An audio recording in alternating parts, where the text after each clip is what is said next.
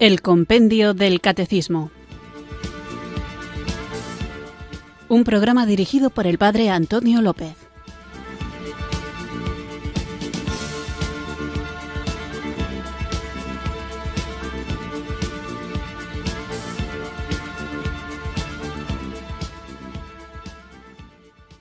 Muy buenas tardes, queridos oyentes de Radio María. Recibido un cariñoso saludo desde Irurzun, en Navarra, quienes sintonizáis una tarde más esta radio que cambia vidas, esta emisora de la Virgen, Radio María, para escuchar el programa El Compendio del Catecismo, nuestro espacio diario de formación católica en el que tratamos de conocer la fe que queremos vivir y difundir y que también debemos estar preparados para defender. Estamos tratando un tema esencial para nosotros los católicos y es el más excelso de los sacramentos, el de la Eucaristía, una gran muestra del amor de Dios que Él ha regalado a su Iglesia y que desafortunadamente en estos últimos tiempos parece haberse convertido en algo que no valoramos suficientemente, aunque todavía hoy sigue siendo la seña de identidad de los católicos. Tanto es así que si tú preguntas a alguien si es creyente o no, con mucha frecuencia te va a responder aludiendo a la misa. O bien te va a decir, sí, sí, yo soy creyente católico practicante, voy a misa todos los domingos. O bien una incongruencia, pero se oye demasiado a menudo, sí, yo soy católico, pero no soy practicante, no voy a misa, o gente que directamente dice, no, yo no creo, yo no voy a misa ni nada.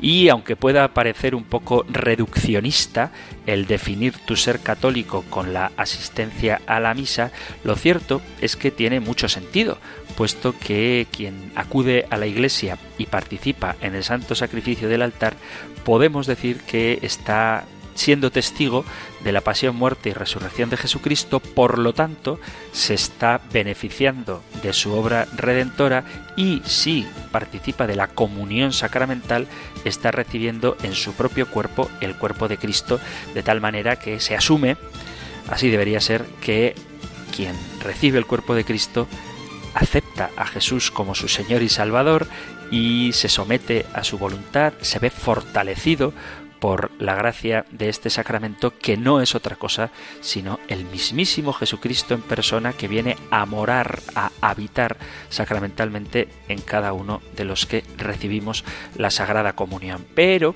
a pesar de que todavía hoy se identifique el ser católico con la Eucaristía, con la asistencia a misa, no es suficiente simplemente ese gesto de identificación con ser católico con ir a misa, sino que además hay que comprender todo lo que encierra este sagrado misterio. Por eso estamos dedicando, porque así lo hace el compendio del catecismo, estos programas a la Eucaristía, a la Santísima Comunión, al cuerpo de Cristo, al santo sacrificio, al misterio de nuestra fe. Vamos pues a invocar al Espíritu Santo para que Él nos haga comprender y sobre todo vivir todo lo que Dios quiere darnos en el cuerpo de su Hijo que recibimos cuando comulgamos su cuerpo sangre. Invocamos, pues, con un canto eucarístico el don de Dios. Ven Espíritu, ven Espíritu, ven Espíritu.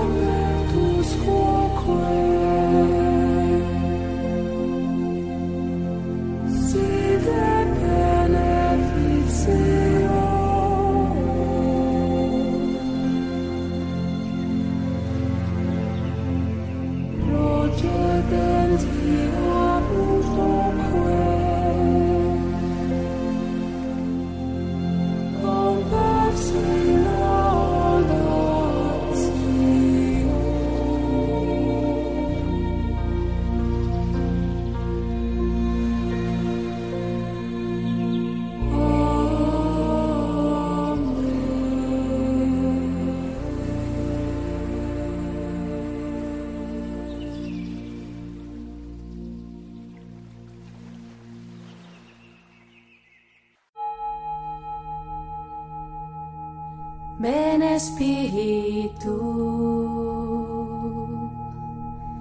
ven Espíritu, ven Espíritu.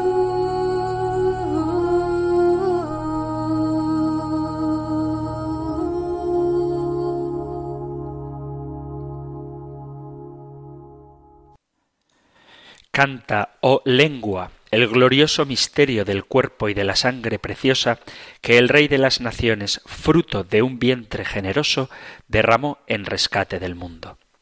Nos fue dado, nos nació de una Virgen sin mancha, y después de pasar su vida en el mundo, una vez propagada la semilla de su palabra, terminó el tiempo de su destierro, dando una admirable disposición. En la noche de la última cena, sentado a la mesa con sus hermanos, después de observar plenamente la ley sobre la comida legal, se da con sus propias manos como alimento para los doce.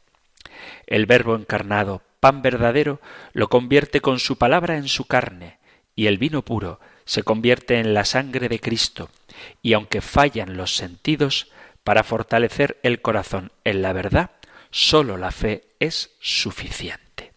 Este es el texto que acabamos de escuchar en esta música fusión gregoriano chill out o algo así podríamos decir que da como resultado una melodía a mi modo de entender preciosa con el canto en latín cuya traducción acabo de compartir con vosotros y esto hay que decirlo porque hay gente que a veces creo que no lo sabe o no se da cuenta que el pangelingua y el Tamtum Ergo que escuchábamos en el programa anterior forman parte de la misma oración compuesta por Santo Tomás de Aquino precisamente en la liturgia o para la liturgia de el santísimo cuerpo y sangre de nuestro Señor Jesucristo. El Pangelingua que acabamos de escuchar y el Tamtum Ergo son la misma oración. El programa anterior puse el tantum ergo, hoy el pan y lengua, pero, vuelvo a repetir, son la misma oración. Dicho esto, vamos a continuar con espíritu orante, pero poniendo en juego no solo nuestros afectos, sino también nuestro intelecto con nuestro programa en el que seguimos hablando de la Eucaristía.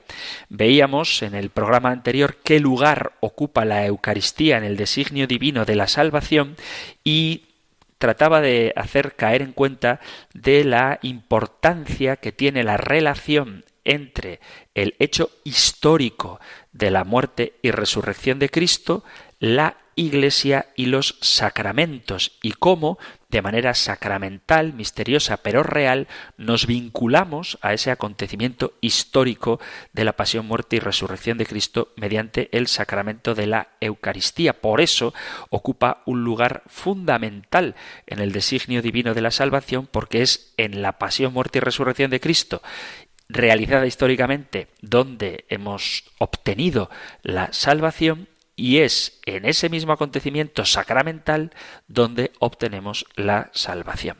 Hablaba además de la comparación que hace el propio Evangelio de la relación de Cristo esposo con la Iglesia, su esposa, como Él se entrega por ella, según dice la carta a los Efesios en el capítulo 5, Cristo se entrega por la Iglesia para presentarla inmaculada y santa. Vamos a continuar y lo que trataremos hoy lo encontráis en el Catecismo Mayor en los puntos 1345 al 1335 y también resumido en el punto 1408. Nosotros escuchamos ahora la pregunta 277 del compendio del Catecismo. Número 277 cómo se desarrolla la celebración de la Eucaristía. La celebración eucarística se desarrolla en dos grandes momentos, que forman un solo acto de culto. La liturgia de la palabra, que comprende la proclamación y la escucha de la palabra de Dios, y la liturgia eucarística, que comprende la presentación del pan y del vino, la anáfora o plegaria eucarística con las palabras de la consagración y la comunión. Como todos supongo que sabéis, sobre todo los más mayores, los más entraditos en años, la Eucaristía, aunque mantiene su esencia en el modo de celebrar, ha cambiado a lo largo de los siglos.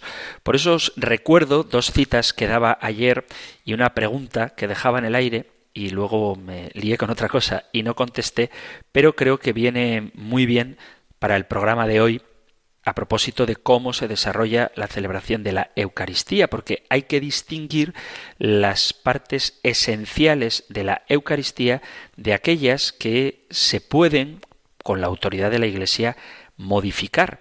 Y por eso citaba un pasaje del Concilio de Trento del siglo XVI, lo vuelvo a repetir, que dice Declara el Santo Concilio que perpetuamente tuvo la Iglesia poder de estatuir o mudar en la administración de los sacramentos, salva la sustancia de ellos aquello que según la variedad de las circunstancias, tiempos y lugares juzgara que convenía más a la utilidad de los que los reciben o a la veneración de los mismos sacramentos. Y después de esto citaba otro pasaje en este caso del Concilio Vaticano II, en pleno siglo XX, donde se repite la misma idea.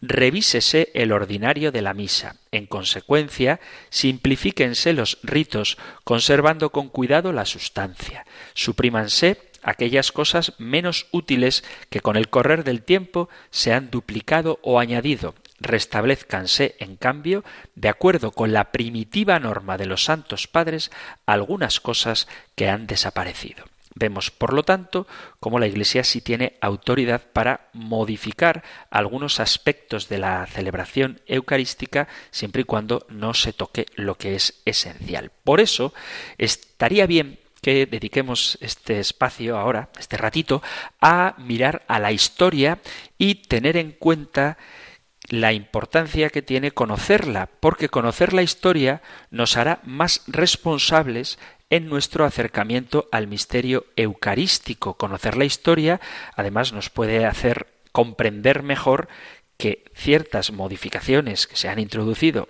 en el modo de celebrar la Eucaristía no cambian en nada lo sustancial y además esto nos ayudará a relativizar problemas porque nos permitirán discernir lo que viene de Cristo y cuál es su voluntad. Esto lo digo porque hay a veces en algunos ambientes de la Iglesia ciertas polémicas con respecto al modo en el que actualmente, después del Concilio Vaticano II, se celebra la misa, por parte de algunos que piensan que el modo adecuado de celebrar la Eucaristía es el misal de San Pío V y tenemos que tener en cuenta que la forma de celebrar con el misal de San Pío V es legítima siempre y cuando esté autorizada por el ordinario del lugar, es decir, del obispo, y el misterio que se celebra, aunque en la fórmula, incluso en el idioma y en los gestos sean distintos que la forma en que celebramos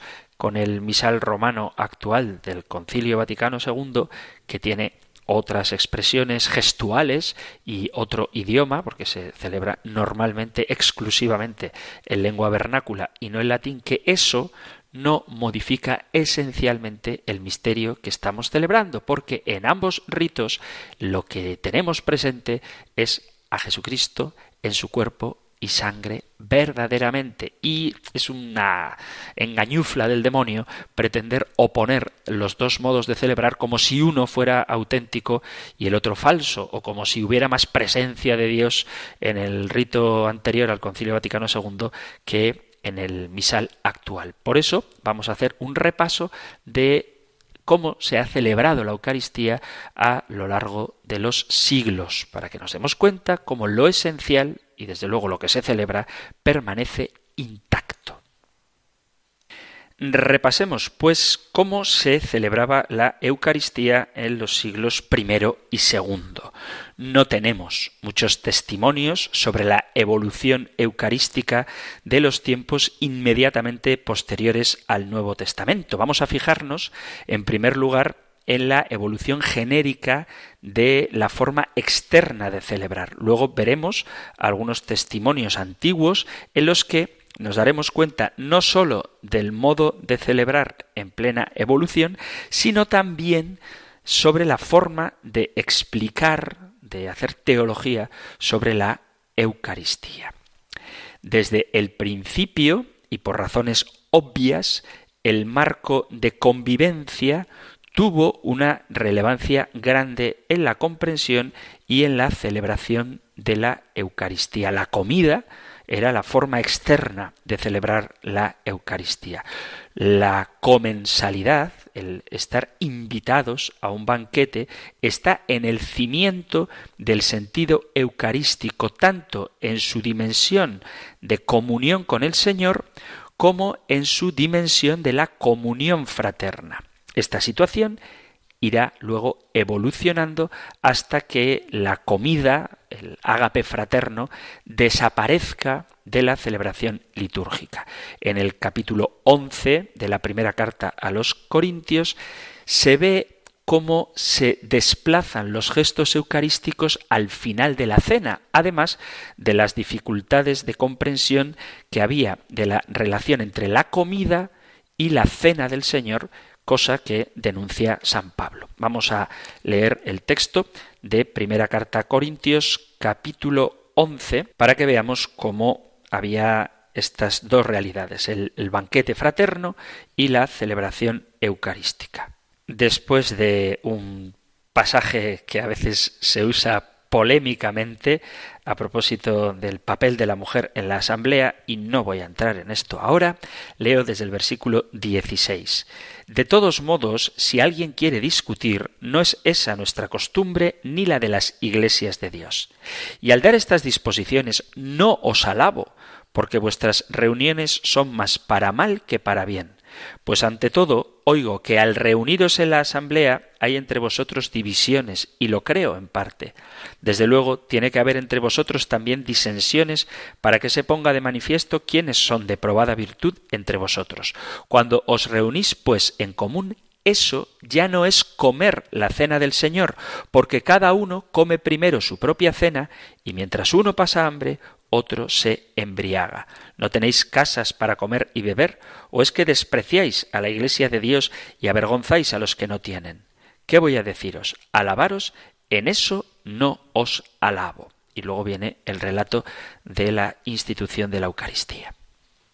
Lo que vemos aquí es una práctica que parece que se conservó durante bastante tiempo y es que junto a la Eucaristía o separada de la Eucaristía, la comunidad celebraba reuniones que son los ágapes, cuya finalidad era la de crear fraternidad, no simplemente comer. Estas comidas estaban en línea con la costumbre judía de hacer comidas fraternas entre compañeros que expresan la idea de pertenencia a una comunidad cristiana. San Hipólito contará que estas comidas, estos ágapes, se hacían en un clima litúrgico, en presencia del obispo, con salmos, oraciones y cantos. ¿Por qué desapareció esta costumbre del ágape fraterno distinto de la celebración de la Eucaristía, aunque vinculado a ella? Pues probablemente sería por el número creciente de cristianos, había cada vez más fieles y esta formación de comunidades en torno a un ágape sería cada vez más difícil. También el cambio de ambiente, acabo de comentar que esta comida, este ágape, tenía que ver con una costumbre judía y cada vez más se pasó de un contexto judío a un contexto de cultura griega y poco a poco esa comunidad, esas primeras comunidades cristianas, se fueron alejando del mundo cultural judío y acentuando lo que era específicamente cristiano. Por lo tanto, había más o menos este esquema. La Eucaristía con cena o ágape en medio, la Eucaristía después separada de la comida que se hacía al finalizar el culto, y por fin Eucaristía y Ágape, que se separaron en horas diferentes hasta quedar únicamente la celebración de la Eucaristía sola. Progresivamente, en la celebración fue imponiéndose la categoría de la bendición y de la acción de gracias sobre la comensalidad, sobre la comunidad. La acción de gracias solemne se va desarrollando y el centro de la Eucaristía se desplaza desde el signo principal de la comida al de la palabra. La palabra de Dios, la Sagrada Escritura, que desciende donde Dios se comunica al hombre, y la palabra ascendente, la palabra que Dios dirige a lo alto, que es la plegaria eucarística. El cambio de nombre que recibe la Eucaristía nos lo da a entender.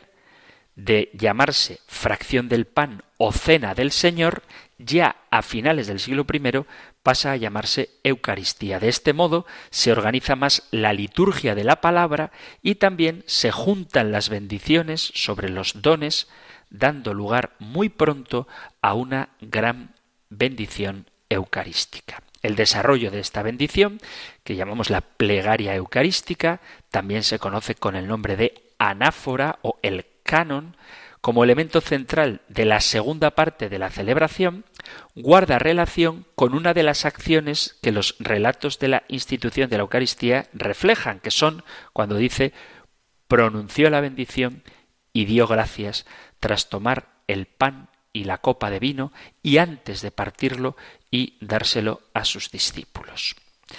Tenemos testimonios de esto en la Didaje, un texto que es muy rico para que lo conozcamos, dada su importancia por la antigüedad que tiene y el testimonio de la vida de la Iglesia primitiva.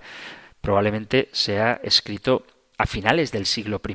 Y en sus capítulos 9 y 10 encontramos unas oraciones bendicionales sobre el pan y el vino en la celebración comunitaria. Los estudiosos no han llegado a un consenso sobre si esas oraciones se refieren a la Eucaristía propiamente dicha o a la celebración del ágape, que también se hacía con pan y vino con sus distintas a la consagración oraciones de bendición, o si quizá eran oraciones inicialmente eucarísticas que luego se reservaron para el ágape. Pero lo importante de la G es que nos ofrece oraciones de estructura judía, pero con contenidos cristianos que pueden considerarse como el enlace entre las bendiciones del pueblo de Israel y lo que después será la plegaria eucarística cristiana.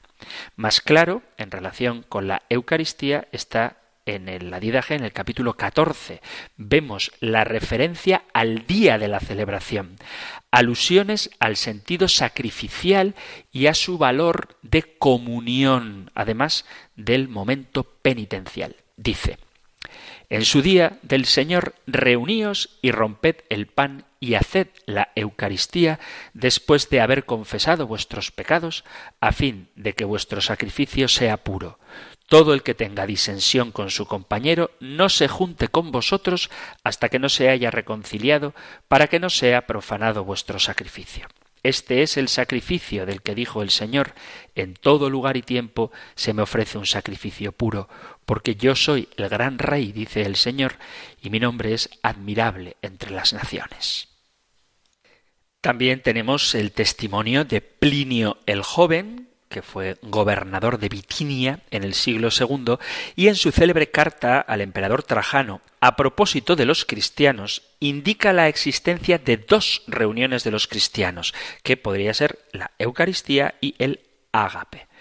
Leo a Plinio el joven. Ellos afirman que toda su culpa o error había consistido en la costumbre de reunirse un día fijo antes de salir el sol y cantar a coros sucesivos un himno a Cristo como a un Dios y en comprometerse bajo juramento no ya a perpetuar cualquier delito, sino a no cometer hurtos, fechorías o adulterios, a no faltar a nada prometido, ni a negarse a hacer un préstamo del depósito. Terminados estos ritos, tienen por costumbre separarse y volverse a reunir para tomar alimento, por lo demás común e inocente. Otro testimonio, también de finales del siglo I, es el de San Ignacio de Antioquía. En su viaje hacia el martirio en Roma, escribe siete cartas a siete iglesias.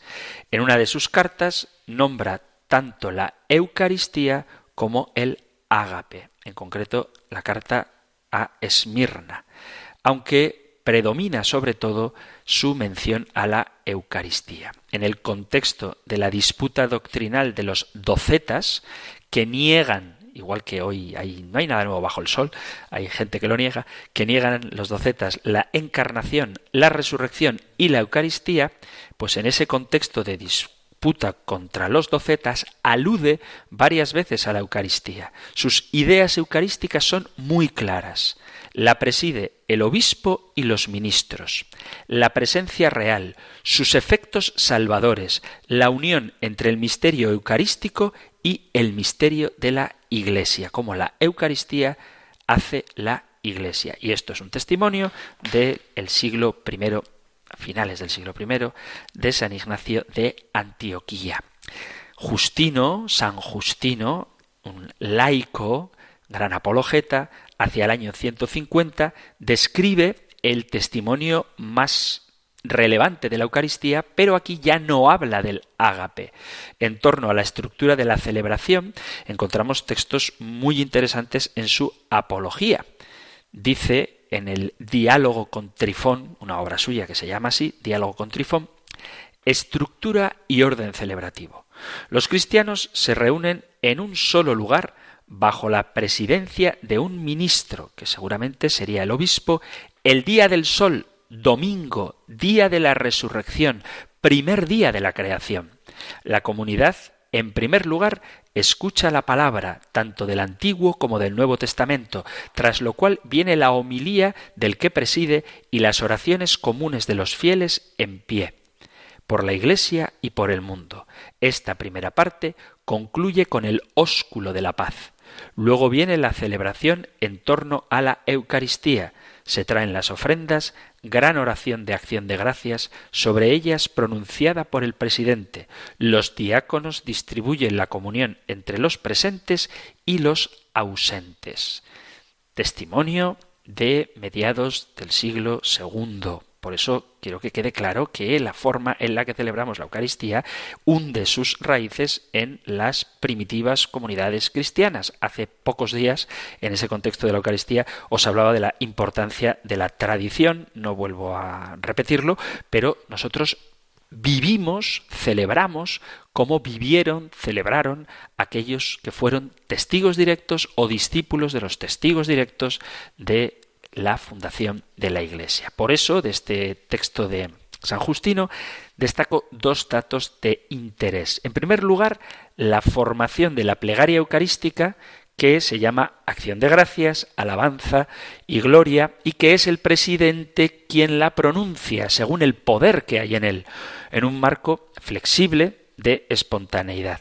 Él se dirige al Padre por el nombre del Hijo y del Espíritu. Y las condiciones que permiten el acceso a la Eucaristía. Creer, estar bautizados y vivir conforme a Cristo. Que esto sigue exactamente igual. No cualquiera puede acceder a la Eucaristía, sino que ha de creer en Cristo, por supuesto estar bautizado y vivir conforme a Cristo, o sea, estar en gracia. En cuanto a la teología sobre la Eucaristía, Justino señala tiene su origen en la última cena y en el mandato de Jesús. Pan y vino no son comida ordinaria, sino el cuerpo y la sangre de Jesucristo. Este hecho se explica por el paralelismo entre encarnación y Eucaristía. A un elemento humano se le añade el logos y sucede el misterio. Pero el misterio no termina en las cosas, sino en las personas, en su transformación, en su futura resurrección.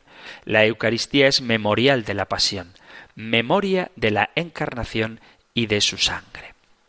Otro testimonio del siglo II lo encontramos en San Ireneo, discípulo de San Policarpo, que a su vez era discípulo de San Juan. Este Ireneo mártir, San Ireneo de Lyon, en su obra contra los herejes, se llama así la obra, hallamos algunos testimonios significativos. Su intención era rebatir a los gnósticos de tendencia dualista. La materia, para los gnósticos, es mala y de ella no puede venir la salvación, dirán. Esto cuestiona, por tanto, la verdad sobre la encarnación y la resurrección y la Eucaristía, porque tanto la encarnación como la resurrección como la Eucaristía son realidades materiales. Cristo se encarnó materialmente, físicamente resucitó y físicamente está presente en la Eucaristía. Por eso Ireneo ve con claridad la continuidad que existe entre la creación, la encarnación, la Eucaristía y la resurrección.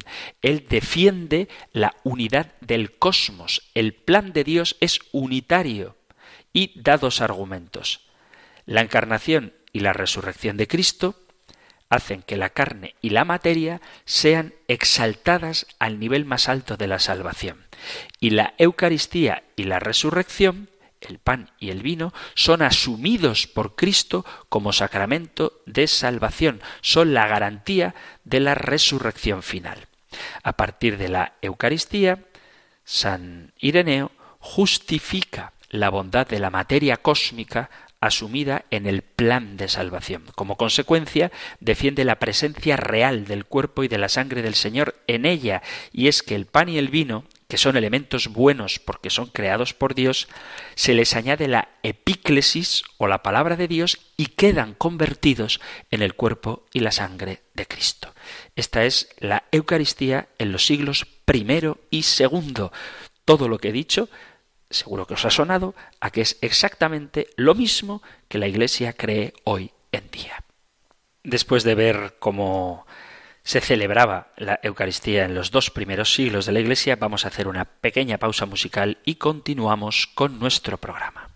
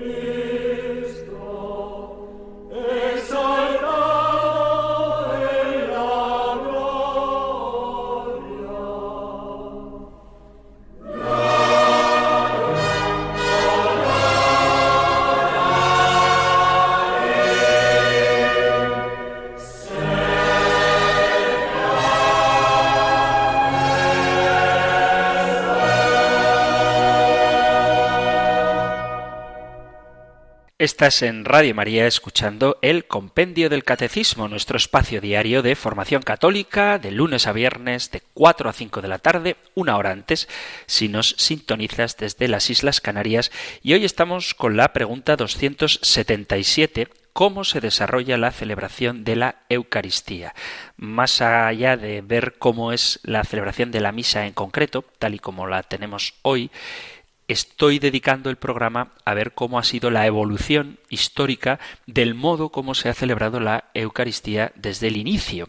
Hemos visto cómo en los primeros siglos, primer y segundo siglo de la era cristiana, la Eucaristía estaba asociada con el ágape fraterno como dos momentos de reunión que poco a poco uno de ellos, el ágape, fue desapareciendo hasta dar lugar únicamente a la celebración de la Eucaristía y hemos visto por los testimonios antiguos tanto de la Didagé como de San Justino o San Ireneo que el modo en el que celebraban en los primeros siglos es esencialmente el mismo que celebramos nosotros ahora. Vamos pues a continuar con la celebración de la Eucaristía en los siglos III y IV.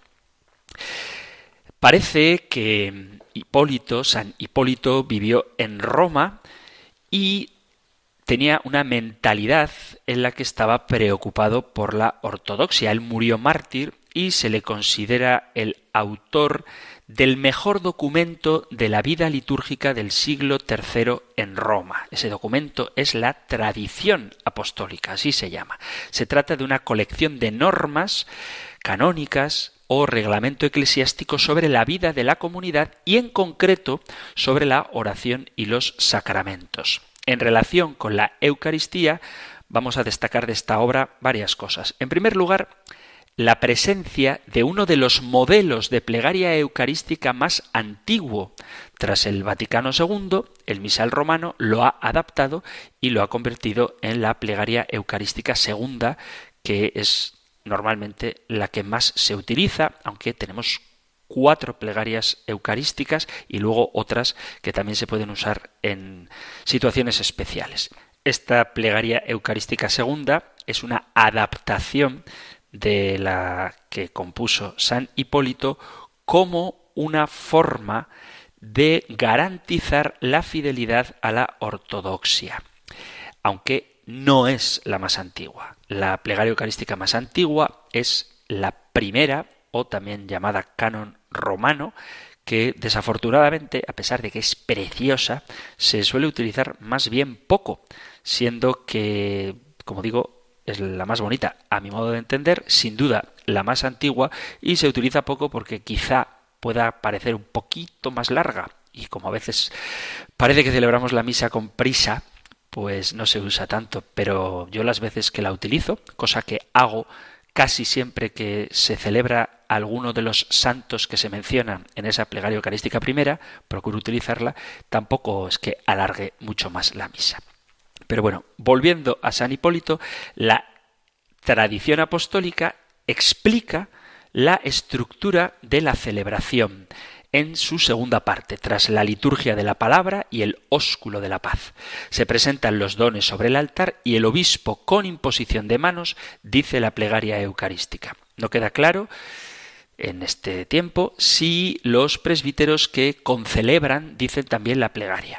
Luego viene la comunión y según parece indicarse, los cristianos posiblemente llevaban a sus casas los dones eucarísticos. Dice, todos pondrán sumo cuidado a que no guste de la Eucaristía ningún infiel, ni un ratón u otro animal, así como velarán para que no caiga o se pierda en parte alguna de la misma. Es el cuerpo de Cristo, alimento de los que creen en él y que no debe caer en desprecio. Además, San Hipólito nos presenta una teología eucarística claramente cristológica, como se aprecia en esa plegaria eucarística sazonada con dos invocaciones explícitas al Espíritu Santo, sobre las oblaciones y sobre los que reciben las cosas santas, y una convicción profunda en la presencia del cuerpo y la sangre del Señor en los dones. Por eso distingue muy bien la eulogia de los ágapes, el pan bendito de la Eucaristía, el cuerpo del Señor. Tenemos también el testimonio de San Cipriano, obispo de Cartago, que murió durante la persecución de Valeriano en el año 258. Y a propósito de la Eucaristía, destaca en una de sus cartas contra unos herejes llamados acuarianos que celebraban la en fin, Eucaristía con pan y agua. San Cipriano, frente a ellos, subraya la necesidad de obedecer la voluntad de Cristo, argumentando que además hay un sentido teológico que respetar el memorial de la pasión y muerte del Señor. Dice en esta carta que el presidente de la celebración cumple el oficio de Cristo. La Eucaristía es el memorial de la pasión del Señor, habla de su dimensión sacrificial. La Eucaristía es sacramento de la unidad eclesial. La unidad de la Iglesia con Cristo queda expresada simbólicamente en el agua que se añade al vino. Y habla también de la flexibilidad en relación con la hora de la celebración. Él dice que la hora ha de ser la más favorable para que pueda acudir toda la comunidad. Todos estos datos unidos permiten dar una definición de la Eucaristía de San Cipriano. Le cito. La Eucaristía es la celebración del sacrificio verdadero y pleno, sacramento y memorial de la pasión de Cristo, ofrecido por el sacerdote en la comunidad, en presencia de los hermanos, a Dios Padre, cumpliendo las veces de Cristo, en la figura de pan y vino, que son realmente el cuerpo de Cristo. Tenemos además el testimonio de las escuelas de Alejandría y Antioquía, que interpretan la Eucaristía focalizándose en torno a dos escuelas, la escuela alejandrina insiste en la importancia del logos, de la palabra, teología descendente que por medio del Espíritu realiza una especie de encarnación sacramental en el pan y el vino. La tendencia será siempre a sobrevalorar la liturgia de la palabra sobre la Eucaristía y una visión simbólico-alegorista de la misma. Y luego tenemos la escuela de Antioquía, donde aparece la idea de la Eucaristía como anamnesis o conmemoración. En la Eucaristía no sólo se hace presente Cristo, la persona de Cristo, sino el acontecimiento redentor, de forma que se puede participar en él. En la Eucaristía se hace presente este acontecimiento redentor actualizándose el único sacrificio de Cristo en la cruz. Esta es una tendencia más sacramental y más realista. Otro testimonio es el de San Cirilo de Jerusalén, obispo de finales del siglo IV. Sus referencias en torno a la Eucaristía las encontramos en un documento suyo que se llama Catequesis Mistagógicas, catequesis para los nuevos cristianos que en la semana de Pascua, tras su bautismo, se les enseña sobre los misterios cristianos recibidos, es decir, los sacramentos. De las cinco catequesis que componen su obra, dos se refieren a la Eucaristía. Y estas catequesis nos ofrecen una descripción y un comentario de la celebración a partir del ofertorio, es decir, el agua de la ablución, el beso de la paz, el diálogo y el prefacio, la aclamación del santo, el contenido de la plegaria con la epíclesis, las intercesiones por vivos y difuntos, el Padre Nuestro antes de la comunión, además da la explicación de la ablución o lavabo como limpieza de pecados e iniquidades, porque las manos significan la acción, aporta uno de los primeros testimonios de la inclusión del santus, del santo, santo, santo, en la plegaria. Habla también de la manera de recibir la comunión en la mano abierta, haciendo en la mano izquierda trono para la derecha, como si fuera ésta a recibir a un rey. Dice. También explica el protagonismo del Espíritu Santo en la presencia de Cristo en el pan y en el vino. Tenemos el testimonio de San Ambrosio de Milán, también del siglo IV, que destaca también en alguna de sus catequesis mistagógicas la explicación a los nuevos bautizados de la Eucaristía. Su testimonio es uno de los más clásicos respecto a la presencia real de Cristo en la Eucaristía y también de la atribución de la eficacia de esta presencia a las palabras de Cristo. Son las palabras de Cristo pronunciadas eclesialmente las que para San Ambrosio hacen que el pan y el vino sean una nueva realidad. Y por último, un testimonio que no puede faltar, el de San Agustín. Es relevante en su visión de la relación dinámica entre el cuerpo eucarístico de Cristo y el cuerpo eclesial de Cristo. La Eucaristía ayuda a construir el cuerpo eclesial y además es sacramento de unidad con Cristo y de los cristianos entre sí. La presencia de Cristo en la Eucaristía la atribuye a las palabras pronunciadas sobre las especies del pan y del vino. En resumen, que lo que la Iglesia celebra hoy es lo mismo que ha celebrado siempre. En el rito actual, la misa comienza con los ritos iniciales, la entrada, el saludo al altar besándolo y al pueblo congregado, el Señor esté con vosotros, luego el acto penitencial, en las fiestas, solemnidades y los domingos se reza el Gloria y se hace la oración colecta. Después comienza la liturgia de la palabra que se compone de la primera lectura, del salmo responsorial que no se puede sustituir por cualquier otro canto, sino que es parte de la liturgia, en las solemnidades y los domingos hay una segunda lectura y el relato evangélico. Después sigue la homilía, que es obligatoria los domingos y potestativa, es a elección del sacerdote si quiere hacerlo, cada día. Yo personalmente predico todos los días y creo que todos los sacerdotes que conozco predican todos los días. Después de la homilía, en las solemnidades y en los domingos se hace la profesión de fe, el credo y después la oración universal, la petición por todo el pueblo de Dios, el Papa, la Iglesia, el Estado, las necesidades particulares. Y después comienza la liturgia eucarística con la preparación de los dones, el ofertorio, la plegaria eucarística, que tiene distintas partes, y terminamos con el rito de la comunión. El rito de la comunión que se compone de la oración dominical, es decir, el Padre Nuestro, el rito de la paz, el gesto de la fracción del pan, la inmixión, la partecita de la hostia consagrada que se deposita en el cáliz y las oraciones privadas, oraciones secretas que hace el sacerdote, después muestra el Cordero de Dios que quita el pecado del mundo y la comunión de los fieles que estén debidamente preparados.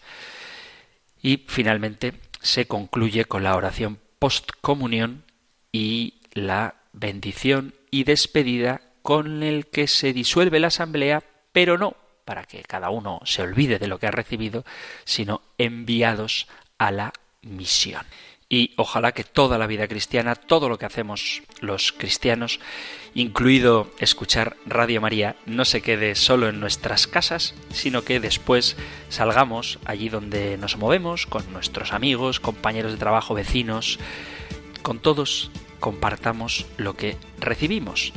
Por supuesto, el cuerpo de Cristo en la misa, pero también las enseñanzas, las oraciones, los buenos consejos que en Radio María escuchamos. Hay que publicitarlos, no en el sentido del marketing, sino en el sentido de hacer público aquello que guardamos en el corazón y que nos llena de tanta alegría, que es el amor de Dios revelado en Cristo Jesús y que el Espíritu Santo mantiene vivo en el seno de la Iglesia a través de los sacramentos principalmente, pero también a través de la enseñanza de la Iglesia y espero que este programa nos ayude a conocerla un poquito más. Si queréis compartir algo, hacer alguna pregunta, dar vuestro testimonio, lo que queráis, tenéis a vuestra disposición el correo electrónico compendio arroba radiomaria.es, compendio arroba radiomaria.es o el número de teléfono para WhatsApp 668 59 383 668 594 383 o compendio arroba radiomaria.es. Terminamos ahora recibiendo la bendición del Señor. El Señor te bendiga y te guarde, el Señor ilumine su rostro sobre ti y te conceda su favor, el Señor te muestre su rostro y te conceda la paz. Muchísimas gracias por estar ahí, gracias por escuchar el compendio del catecismo y si queréis, volveremos a encontrarnos en un próximo programa. Un fuerte abrazo.